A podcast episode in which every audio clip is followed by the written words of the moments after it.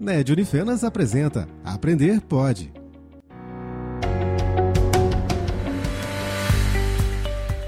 Olá, caro ouvinte!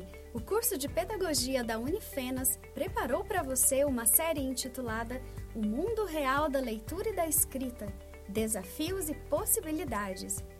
Eu sou a professora Mônica Fernandes e estou aqui com algumas acadêmicas convidadas do curso de Pedagogia para o debate de hoje. Eduarda, Jéssica, Nájila, Regiane, Carol e Raíza. Sejam muito bem-vindas, meninas. Obrigada.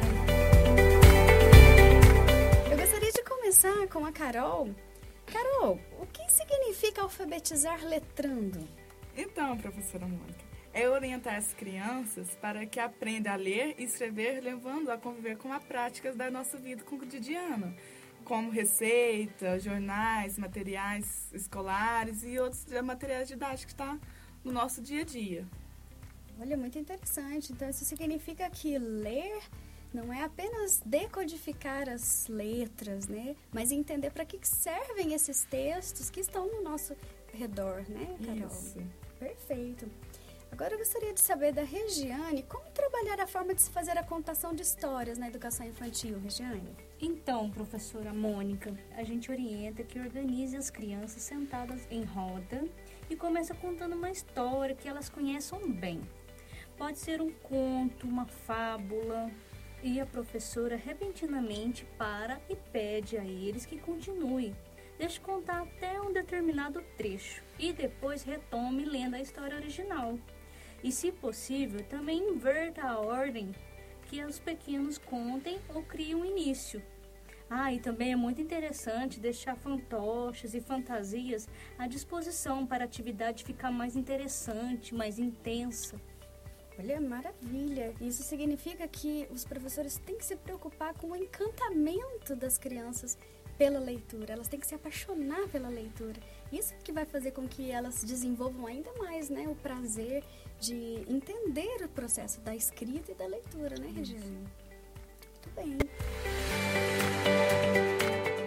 Raíza, nem sempre as crianças vão escrever certinho, né? Vão errar às vezes. E como que o professor pode lidar com os erros no processo da construção da escrita? Então, professora Mônica, o PCN de língua portuguesa, na página 128, relata que os erros são esperados. Se referem ao momento evolutivo no processo de aprendizagem da escrita.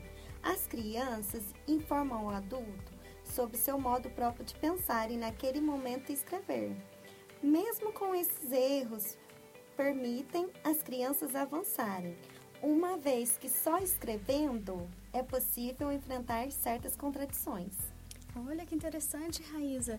Então, os professores não podem se apegar aos erros, porque a questão ortográfica é algo natural. Com muita leitura, com acesso né, à escrita, o, o aluno vai perceber as regras ortográficas. O mais importante é ele entender o processo da escrita, isso é que dá trabalho, né? Exatamente, professora Mônica. Muito bem. Eduarda, que novas didáticas norteiam o trabalho com a criança na educação infantil? Então, Mônica, segundo os parâmetros curriculares nacionais, para aprender a ler e a escrever, a criança precisa construir um conhecimento de natureza conceitual. Ela precisa compreender não só o que a escrita representa, mas também de que forma ela representa graficamente a linguagem.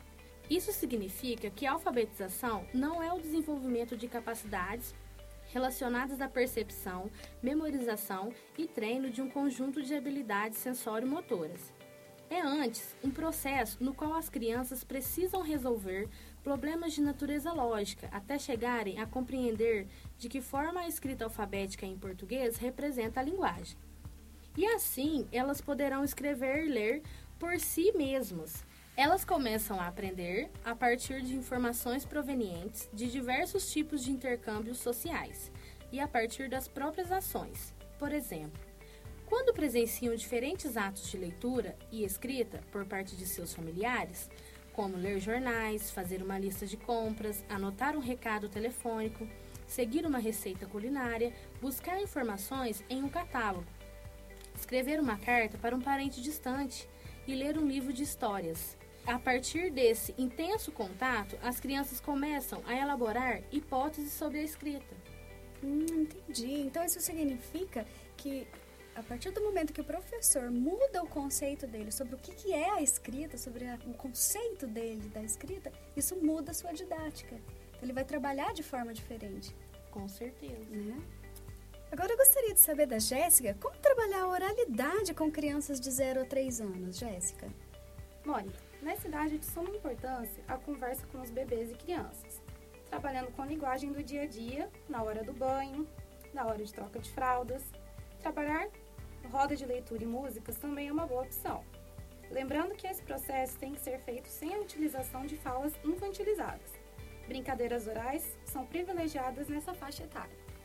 Perfeito, Jéssica. Então isso mostra para os professores que o objetivo deles é desenvolver a oralidade. Pode até ser que a criança já fale bastante, né? Já fale, converse muito, mas eles têm como objetivo desenvolver a oralidade dessas crianças. Então, por isso que essas atividades que você sugeriu são tão interessantes, né? Sim. Muito bem. Agora, a Nájila, que situações didáticas devem fazer parte da rotina escolar para desenvolver nas crianças competências e habilidades de linguagem diferentes. Então, professora Mônica, a prática da leitura se faz necessária, mas devemos também promover experiências significativas para o aluno.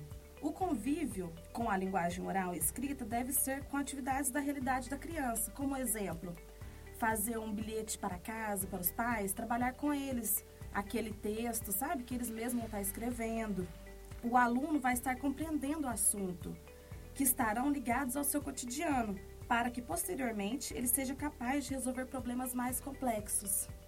Olha que interessante. Então é, o professor precisa pensar que um dos objetivos do trabalho com a língua portuguesa é desenvolver competências e habilidades diferentes em relação à linguagem. Sim. Então não só a escrita, né? Porque às vezes muitos professores ficam só na escrita, uhum. fazendo várias atividades repetitivas. Não, mas ele tem que desenvolver atividades diferentes, né? habilidades de linguagem diferentes. Então, o teatro também, na é verdade, para que ele. vários outros. Várias outras formas de desenvolver essas capacidades diferentes.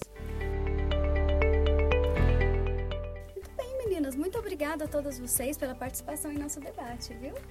E você, educador que acompanha nosso programa, aguarde! Em breve teremos mais um programa da série O Mundo Real da Leitura e da Escrita Desafios e Possibilidades.